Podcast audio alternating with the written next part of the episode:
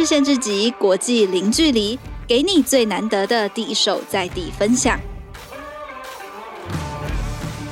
欢迎收听这礼拜的《换日线之集》。目前大家应该还在过年当中，但是已经接近收假时候了。今天呢，我们邀请到《换日线》的专栏作者走走 Echo Deco 的作者滴子来到我们现场，因为他之前在日本有过打工度假的经验，然后对当地的生活啊，还有各种多元的面向都有很道地的观察。那当时他也参与过了他们新年的习俗，所以我们今天就邀请到了滴子来到现场，和我们分享日本过年的习俗。Hello，滴子。嗨，大家好，我是滴子。那今天很开心可以见到冠吟本人。对，我们之前是网友，我们之前是网友。对，那很也很开心，就是嗯、呃，可以透过文字以外的形式，跟喜欢换日线的读者们做交流。嗯、那今天就想和大家聊一聊，呃，我们日本的过年呢，会有哪些特色的习俗，或者是说，呃，过年的习惯。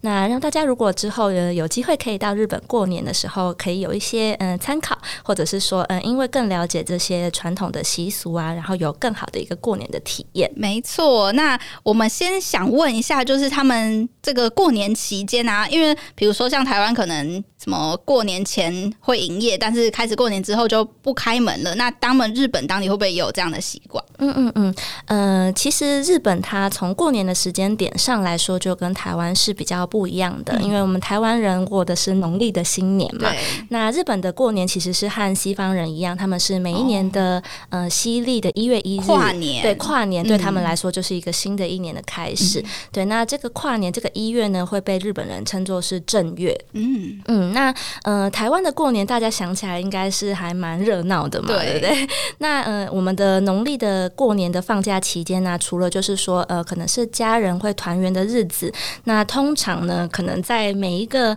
呃旅游景点呢，也都会是大爆满，然后或者是说百货公司啊、商家等等，他们也不会放过这个赚钱的好时机。对对对。对，那基本上我们可能要去哪里玩都是很多人，然后或者是说也不太会有说，哎，好像过年不知道要去哪里玩 的。状况发生，对，但是其实，在日本，他们比较特别的地方是说，嗯、呃，他们从年末的最后一天，也就是我们可能会说是除夕，嗯、对他们从除夕的这一天开始呢，呃，商家们他们就会提早打烊，嗯、对，然后就会进入一个休息的一个模式，嗯，对，他们也要准备去跨年，对他们准备要 休息，对，嗯、然后而且也不是一般的小商店哦，就是可能连大型的百货公司、嗯、超市，对，超市等等，嗯、他们可能都会在四点五。点的时候就会开始休息，然后关门。对，那大家可以想象一下，就是呃，很像是在就是台湾。比如说，呃，他们在因为他们在一月一号元旦的这一天也都会是关门，基本上都是放假的。嗯嗯嗯、对，那大家可以想象一下，有点像是在呃台湾的大年初一，但我却没有地方可以去的那种感觉。哦、那那这样他们怎么办？他们要去哪里？他们就会去呃神社参拜。哦、对，这是他们过年的一个第一天的一个习惯，这样子。嗯、对，那像我自己到日本打工度假的那一年，就是呃，我刚好是在回台湾之前就有遇上呃这个过年。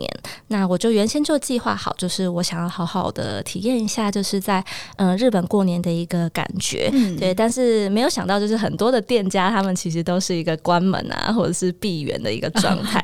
对对对。那呃有一些像是比较观光取向的一些百货公司，它可能在一月二号的时候就会开始营业。嗯、对。但是也有很多那种比较传统或是比较特色的店家，他们可能会休息到呃初五啊、初六才会开。工这样子，嗯、对，那也跟大家分享，就是如果有在过年期间想要去日本玩的话，可能要稍微注意一下这个营业时间的部分。哦，对，这个很重要，不要到兴冲冲的跑去，就什么店都没有开。对啊，对啊，那就比较扫兴一点。嗯、呃，那前面说到说他们会去庙宇聚集的原因，是因为他们是有什么习俗，要在那边从事什么样的仪式吗？嗯嗯嗯，就是其实，在日本呢，他们也有除夕这一天要守岁的一个习惯。嗯、对，那基本上就是这个概念跟台湾人的概念差不多，就是呃，我们要不要那么早睡嘛？我们就是要等到跨年那一刻，那我们要迎接就是新年，新的一年，然后他们就是说会迎接这个年神这样子的一个习俗。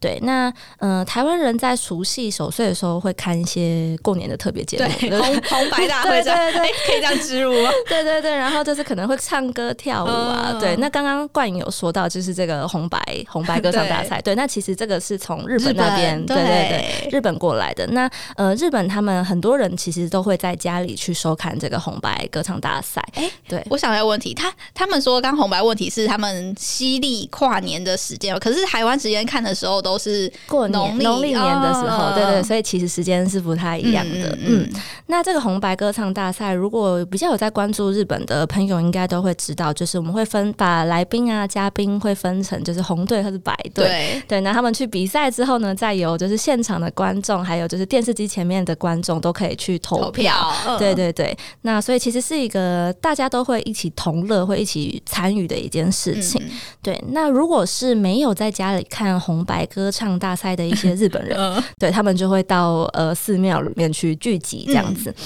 那呃到寺庙里面，他们主要是去听那个住持去敲饭钟。对，那这个饭钟呢？呃，基本上到跨年之前，寺庙里面总共会敲响一百零八下。哦，是从什么时候开始敲？敲到他们大概是会从八九点的时候就开始敲，对，然后每隔一段时间就会敲一次，然后一直到呃十二点之后，可能一段小小的时间会把它敲完，这样子。对，那呃，有代表什么意思吗？有，它就是一百零八下，这个意思就是消除你一百零八种烦恼。对对。现代人可能不止，对对对，它就是一个佛教的一个概念这样子。嗯嗯对，那那个饭钟的声音，它其实是非常沉稳的，所以你听起来心情上面是会非常的平静，愈对，祥、哦、和的，对对对，所以才可以消除你的烦恼。是，对对对。那他们也会有，比如说，我知道日本很流行那种玉手啊，或者是呃抽签。那种、嗯、这种行程也会在过年的时候做吗？对，就是呃，刚刚有说到，就是说除夕的时候我们会去寺庙里面等待敲钟嘛。对。那其实，在一敲完钟之后，你就会发现说，哎、欸，好像有一些人慢慢的开始聚集到街道上，嗯、他们就是开始准备要去参加，就是新年的初次参拜。哦。对，所以嗯。呃有一些人，他们会在听完寺庙的除夕敲钟之后，就会直接去附近的神社做参拜，有点像套装行程。不，不能在寺庙里面直接拜。呃，通常他们的习惯是会去神社里面。哦、对对对对，OK，嗯，就是他们好像还是有一些些分开这样子。然后，呃，有一些人他可能不是晚上有到寺庙去，他可能就会呃一月一号的一大早，然后就去参拜这样子。嗯、那呃，总之新年的第一件事情就是要去神社，拜拜 对，就是要去拜拜。所以什么什么。什么店都没有开，对，就是只有神社有开这样子。对，那呃，日本人其实很重视这样的习俗，嗯、所以他们有一些人到现场去参拜的时候是会换上正式的和服的。哦，对对对，就是他们很重视这这件事情。对，那呃，我在京都的那一年是去呃京都的福建道和神社去参加，就是新年的第一次参拜。嗯，那如果大家有看我在呃换日线的呃专栏，就是与神明有约的这篇文章的首图，它就是。是一个鸟居，然后底下全部都是人头，都是人 对，都是人头，对，所以那一年我就是跟这么多人一起，就是参加那个新年的参拜，这样子，有点像是跨年的时候，大家也会去一零一看烟火，对对对，只是他们是。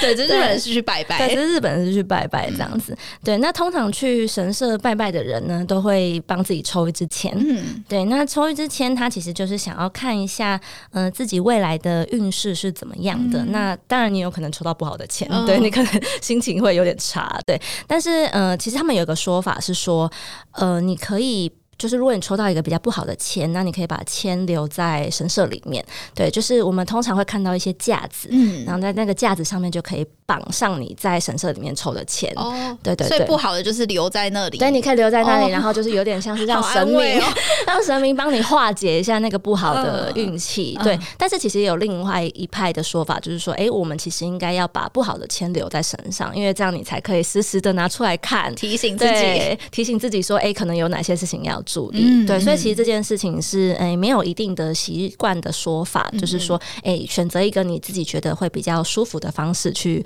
呃进行就可以了。嗯、那像台湾有很多过年的时候，比如说要把那些呃呃禁果嘛，就是那些水果啊，或是一些福呃带在身上的平安符那些要过香炉。那日本会把他们的玉手也拿来做这件事情吗？哦，对，就是呃除了大部分的日本人他们会在新年的时候去抽第一支签之外，那神社他们其实也会在这个时候去推出新一个年度的御守，哦、对，然后让大家可以去重新的去做添购。嗯，那基本上日本有分成御守跟御札，那他们其实都是保平安的一个概念。嗯、那御守大家应该比较熟悉，就是我们去神社里面，它可能会看到一个是比较小的，然后是布面的那种材质。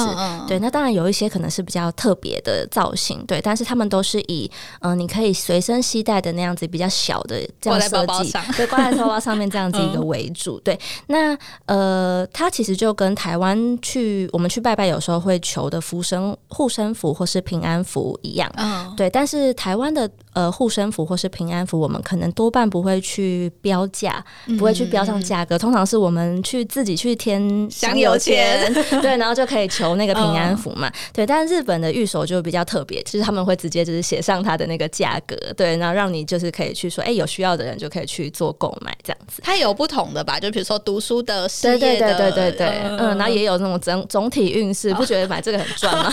全部都要，对我全部都想要，对对对。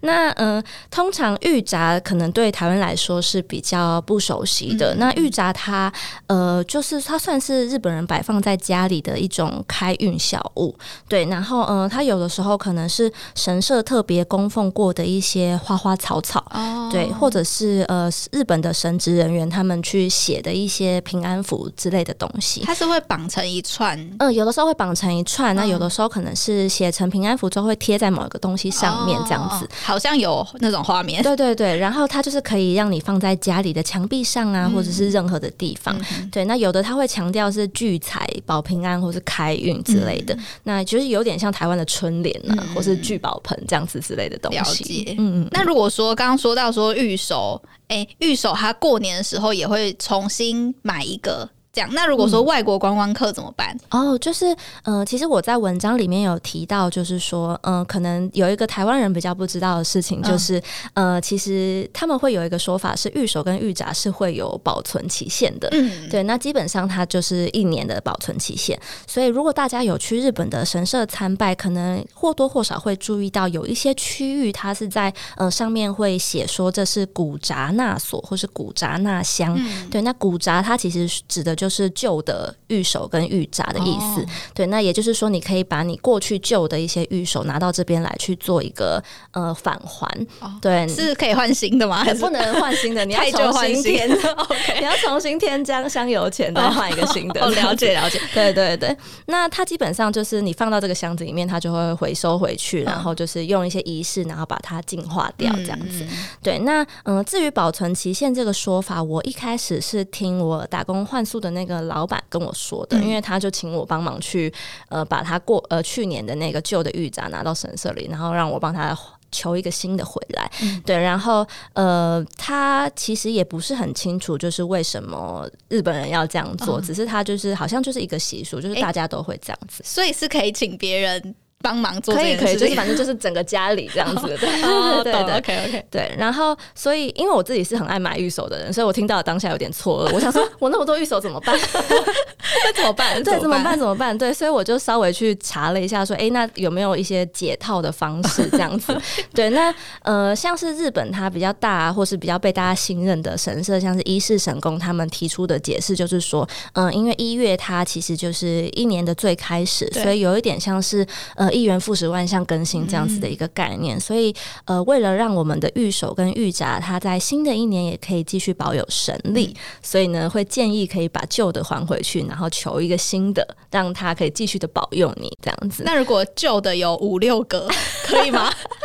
对，但是呃，因为这样子可其实是可以的，就是你看你有几个人就拿回去几个这样子。哦、对，但是这样的说法，它其实对外国人来说就会有一点压力，因为我们不可能不可能每年来。对，我们不可能每年来，也不可能说每一年都去同一个地方还。对，对，那这个时候呢，我们就来参考一下别的神社怎么说。别的神社怎么说？对，别的神社怎么说呢？就是像京都的晴明神社，它就是有直接明确的说，御守是没有保存期限的，嗯、只是说大部分的人会在新的一年年去求一个新的。新的对，然后他也是说，呃，如果说真的住的比较远，或者是你是外国人的话，你也不一定要回到原本的神社，嗯、你也可以就是就近。有哪一个神社，就直接这样去做返还就可以的。那呃，所以身上有很多御守，像是我 也不一定要就是把这些旧的御守还回神社。但是如果真的想要还，其实呃，我们现在又不能去日本嘛。那台湾其实也有地方是可以返还御守的，是日本的。的庙宇，对对对，因为其实台湾过去有一段时间是日本时期嘛，那我们其实也留下一些日本的神社。嗯、那虽然其实大部分可能会被改，有被改建，但是也有一些少部分是保有跟日本时代差不多的一个参拜的模式。嗯、对，像我今年今年去花莲玩的时候，有到那个吉安庆修院去参拜，哦、对，那里就还没。非常的日式，嗯、对对对，所以那那边就是可以去做一个御守的返还，嗯、那你甚至也可以去求一个新的御守回来，对对对，不限定说某一家神社的只能。还回去他那边就对了。对对对，那这样大家压力会比较小，大家压力会比较小一点。对，那我也还蛮好奇，就是说，哎，台湾还有哪一些日式的神社啊，或者是寺庙是还有保持这样子日本的传统？就如果大家知道的话，欢迎大家分享。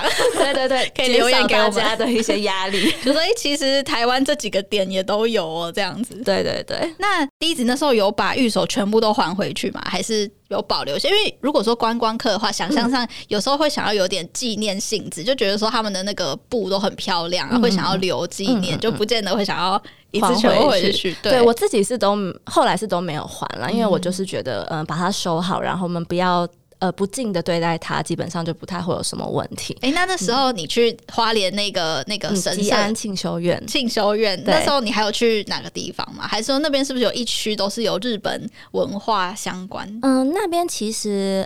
我觉得保存的比较好的就是庆修院，嗯、对，然后那个地方它其实是一个日式的，它其实算是寺庙，嗯、对，然后它是因为日本时期的时候，呃，有一些日本人他们移民到花莲这个地方，嗯、那为了让他们有一些故乡的信仰可以去做一个慰藉，所以他们才在那边设立了一个这样子的一个算是布教所，他们说是布教所这样子，嗯、对对对。好啊，那到这里呢，我们先休息一下。我们接下来会下段节目再听听弟子分享他们过年有没有哪些必吃或是必放的植物。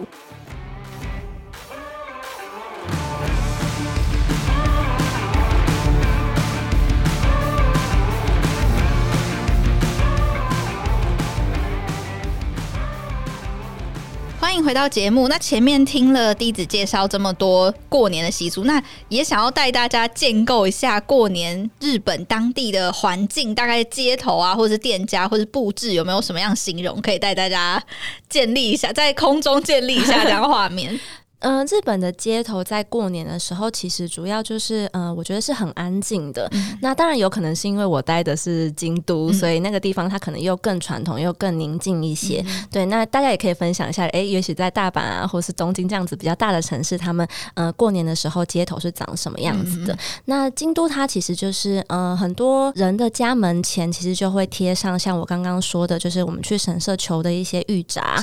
嗯、对，所以就会有一些这样子小小的呃植物的一些。一些装饰，那或者是说，嗯，我觉得最特别的是，真的是在过年期间会看到很多人穿正式的和服，嗯、就是在路上走路这样子，也是配木屐，对对，配木屐，然后就在路上走路。哦、那呃，有时候可能还会下雪，但是他们就是 可能还是都会这样子穿。哇，对对对。那因为我觉得主要是他们对于去神社参拜这件事情，尤其是新的一年去神社参拜这件事情是非常的重视的，嗯、对，所以他们会希望可以穿着这样一个正式的和服。然后去做参拜这样子的一个呃仪式，嗯嗯，笛子自己有买和服吗？我自己没有买，因为那个真的太贵了。对，他们真真正的应该是。很贵，然后有好几层，对，有好几层，对对对。那有没有什么他们必吃的食物，或是必放的植物？因为像台湾就会有那叫呃金柳吗？还是金银花、金银树那些？对，日本会不会有这些他们一定要吃的东西，或者一定要放的植物？嗯，刚刚说到这个，就是过年一定要吃的东西，我就想到就是我那一次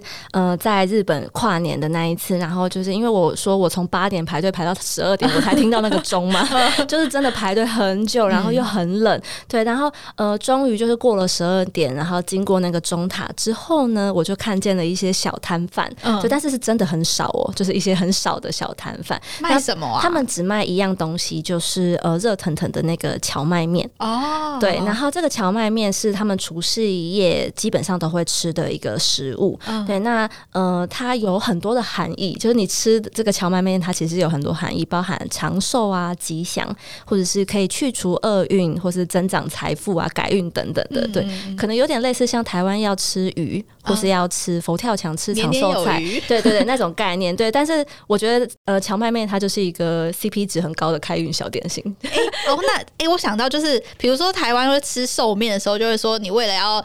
长寿就不能咬断嘛？那荞麦面会这样？荞麦面好像比较没有这么强硬的规定，但是它就是说，如果你想要去除厄运的话，你要把它全部吃完，对，才可以就是整个去除这样子。而且刚刚第一直讲到说小摊贩，我就想，我脑间瞬间冒出来其实是香肠摊，香肠摊可能在台湾就是常常小摊都是香肠摊。对，然后我就想到说，刚刚第一次说是荞麦面，可是他们这样会不会有竞争？就比如说外面全部都是各个摊贩在卖荞麦面，哦，可是其实还好没有。没有很竞争，因为人真的很多，哦、就是你就会想说哪里哪里人少，我就去哪里吃，反而可以分散人流，对，对，反而分散人流这样子。嗯、对，那除了就是刚刚说到那个除夕的荞麦面之外，就是还有一个东西是他们在呃，大概是呃初一到初三的时候，他们会去吃这个叫做御节料理。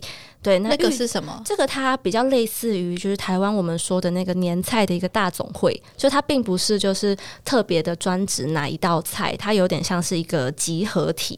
对，那基本上它就是呃冷食，就日本人真的很爱吃冷食，会，会放一格一格，对，一格一格，然后很可爱的餐具，对对对。然后就是呃，它有一个说法是说，这个它是避免过年期间我们还要就是去厨房煮饭会吵到那个灶神，哦、就是厨房的神。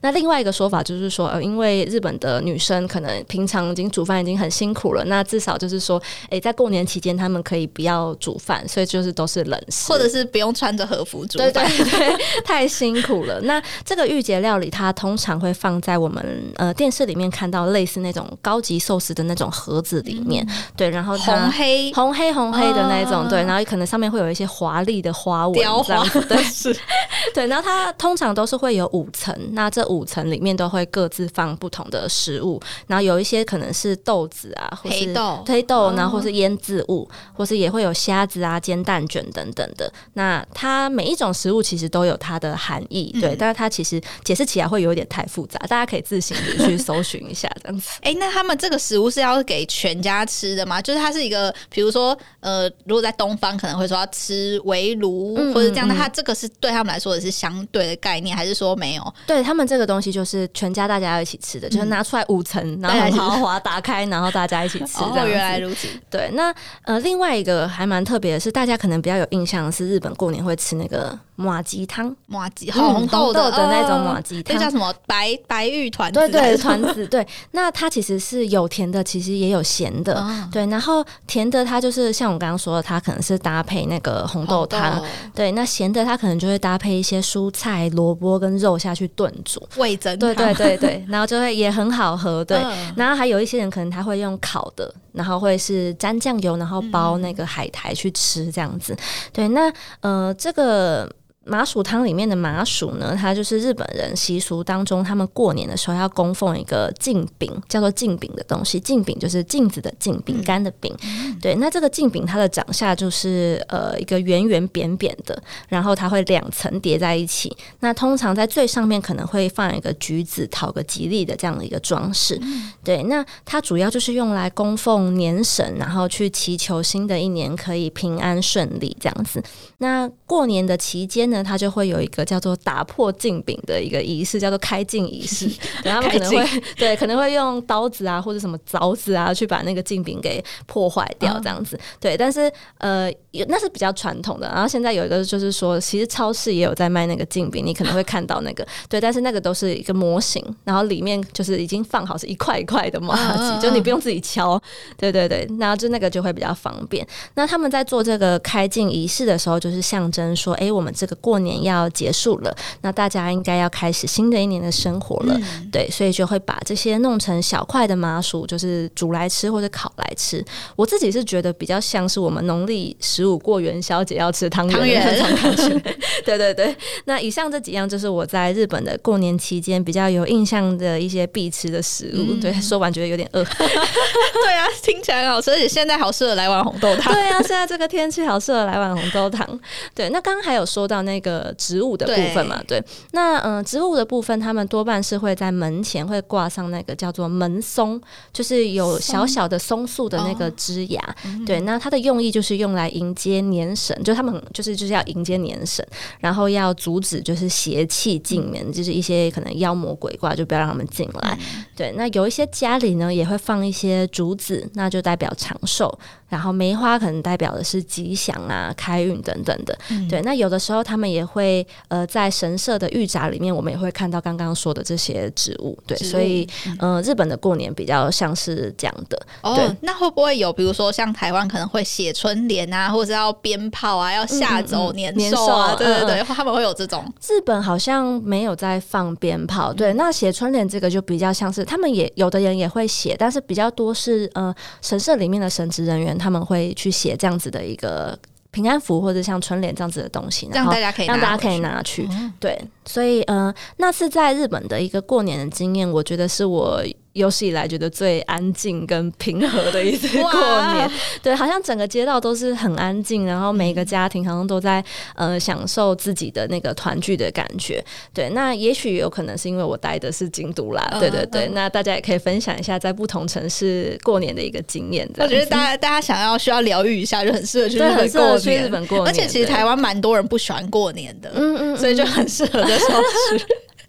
好啊，那刚刚我们听到这些经历，其实是笛子之前在日本打工度假，那时候刚好在这个期间，对不对？对对对。嗯，为什么那时候会选择到日本呢？是有准准备要过他们新年，所以才才选择吗？那个时候，呃，我之所以决定想要出国这件事情，嗯、是因为我那时候刚好，嗯、呃，大学毕业之后就是工作了大概一年半左右的时间，嗯、然后觉得稍微有一点点疲乏，嗯、对，然后就会想要去旅行看。看不同的生活模式，或者是说一些不同的生活可能。嗯、那之所以会选择日本，其实呃，是因为我大三的时候，其实就有曾经在日本待过三个月的时间。我那时候去日本学日文，哦、对对。然后，所以那个时候在日本的生活对我来说，就是还蛮喜欢的一个过程。嗯、对，那陆陆续续回台湾之后，就有继续在学日文。那虽然现在我应该日文退步了不少，对，然后可以再去一次了，对，可以再去一次。对，那。因为那个时候其实还有很多流行的打工度假的地方，像是英国啊，嗯、或是澳洲、纽洲西兰之类的地方。对，对，但是我觉得日本相对起来是一个比较近的一个地方。嗯、那呃，如果我真的发现我去那边赚不到钱，然后很穷，我觉得我好像随时买张机票要回台湾还是很快。对对对，就是相对比较安全的一个选择，这样子。对，那有没有什么？大家想象中的迷思或者现实，想要在这个时候可以提醒大家，说破除一下大家的迷思，这样吗？嗯、啊呃，其实大家可能会觉得说，哎、欸，日本是一个很守礼节的一个城市，然后呃，一个国家，对，然后可能你去那边旅游的印象都是非常好的，嗯、然后会是很都会的，然后很城市的这样子。嗯、那我其实，在那边的生活上面会有一些，其实我个人感受到一些文化的冲突，以及就是说职场上面他们对外。外国人的一些排外的经验，对，哦、那他们也会有排外，对对对。那当然，我觉得不是每个职场都会发生这样子的事情，但是可能刚好在我身上就是有感受到这件事情。嗯、对，就像我在专栏里面写的一篇文章，就是日本排外的真相。对，就是你可能必须要先做好从消费者到在住者这样子的一个心理、嗯、心理的准备。对，但是我其实也很感谢这些文化冲突，因为这样让我可以有更多的文章可以在专栏里面跟大家分享。那。呃，除了最喜欢，呃，除了这些可能会是比较不喜欢的部分，有没有喜欢的地方？嗯嗯嗯。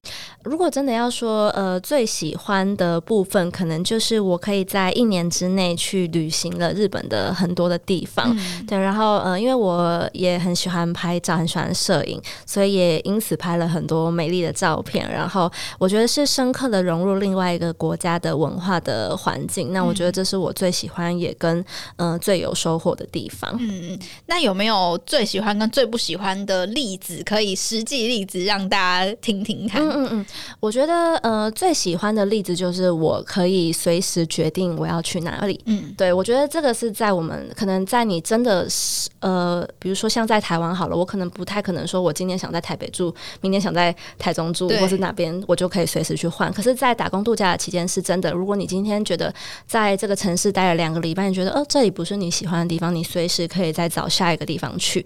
对，那对我来说这件事情是一个很棒的呃生活的体验。那最不喜欢的部分呢？你刚刚讲到这个地方，我就突然想到一个，就是 可能就是呃，因为日本的蔬菜基本上都是吃生的，哦、对，但是我真的很讨厌 生菜。哎、欸，真的吗？他们他们不会烫烫一烫，不会，他们不会烫，也不会炒，除非你去中式的餐馆。Uh-huh. 对，那你如果在一般的路上或者是在一般的店里，你都是吃生菜。生菜，哎、他们怎么料理啊？他们通常不会料理它，就是把它刨成丝，oh, 就是你直接吃高丽菜丝。哎、欸，这样让我想到就是猪排店，是不是？对对对，底下就会有一堆的生菜让你吃。对，然后那个时候就是因为呃，我之前有在呃一间北海道的餐厅打工，然后那时候其实呃蛮多同事都是台湾人，然后大家都很讨厌吃生菜，但是因为厨师每天晚上他们其实都会帮我们准备便当，可是每天便当打开来都是高丽菜丝。然后，所以我们就会一边很厌世的，然后就一边又很要很感谢他帮我们准备晚餐，但是又很厌世，就哎、欸，怎么又是高丽菜丝？然后我们就会把它收集起来，然后看用什么方法把它煮熟。煮熟。对，然后大家在一起吃这样子。那边超市会有其他蔬果吗？超市可以买得到青菜，嗯、对，但是我觉得它。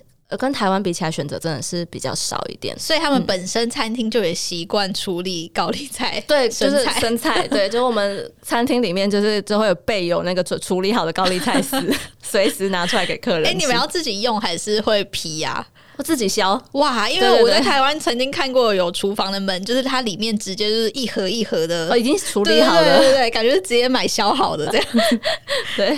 了解，那呃，如果说接下来，因为虽然说现在疫情的状况，大家还不太能够出国，嗯，但是如果接下来大家真的想要去日本打工度假，或是大家听完前面这么疗愈的过年行程之后，也想要到日本体验过年的话，有没有？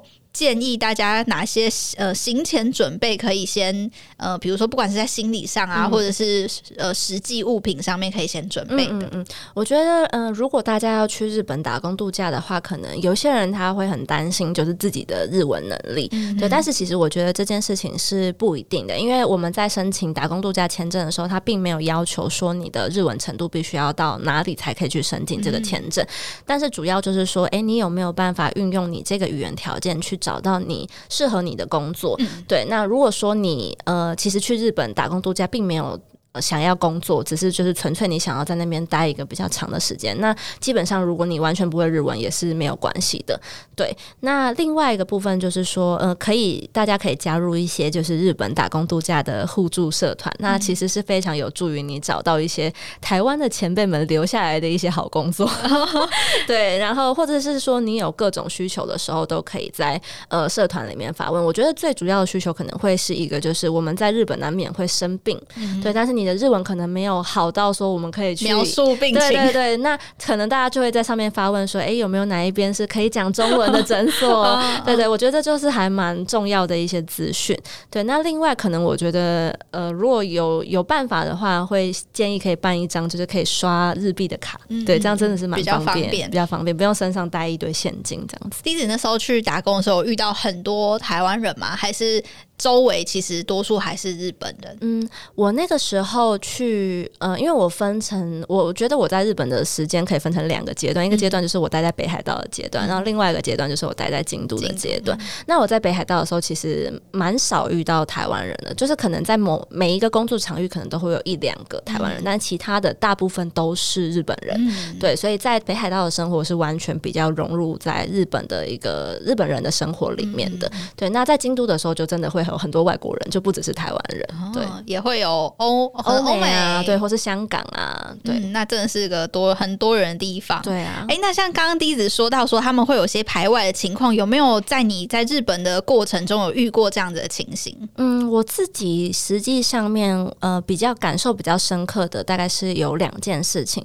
第一件事情，它比较呃不算是排外，比较算是文化上面的一个不适应，就是说，呃，当时候我刚去日本的时候，其实日文是还没有很好的，嗯、对，那那个时候其实可能跟呃日本的同事沟通上面是没有办法那么顺畅的。嗯、那那个时候，可能日本的同事对于我的工作上面的一些呃做法，或者是说他觉得有一些没有做到呃他要求的那个程度，但是他不会直接的当面跟我说，哦、对，他就是会用一些很迂回的方式，希望你自己可以发现，然后甚至就是说呃他可能会跟另外一个台湾同事讲，因为另外一个台湾同事的日文比较好，嗯、对，那他可能会跟另外一个台湾同事讲，然后请另外一个台湾同事再来转告我。但是那一次对我来说就会是一个比较没那么舒服的经验，嗯、我会觉得说，哎、欸，为什么有事情不能够直接跟我说？我对，不能够直接就是哎、欸、跟我说，哎、欸、哪边可以去做调整，或者是说我可以跟你解释为什么我要这样做？嗯、对，所以那一次是一个比较。呃，算是不习惯，就是日本人在处理呃工作上事情的一些状态。嗯、对，那第二个比较感受比较强烈的一个就是排外的经验是，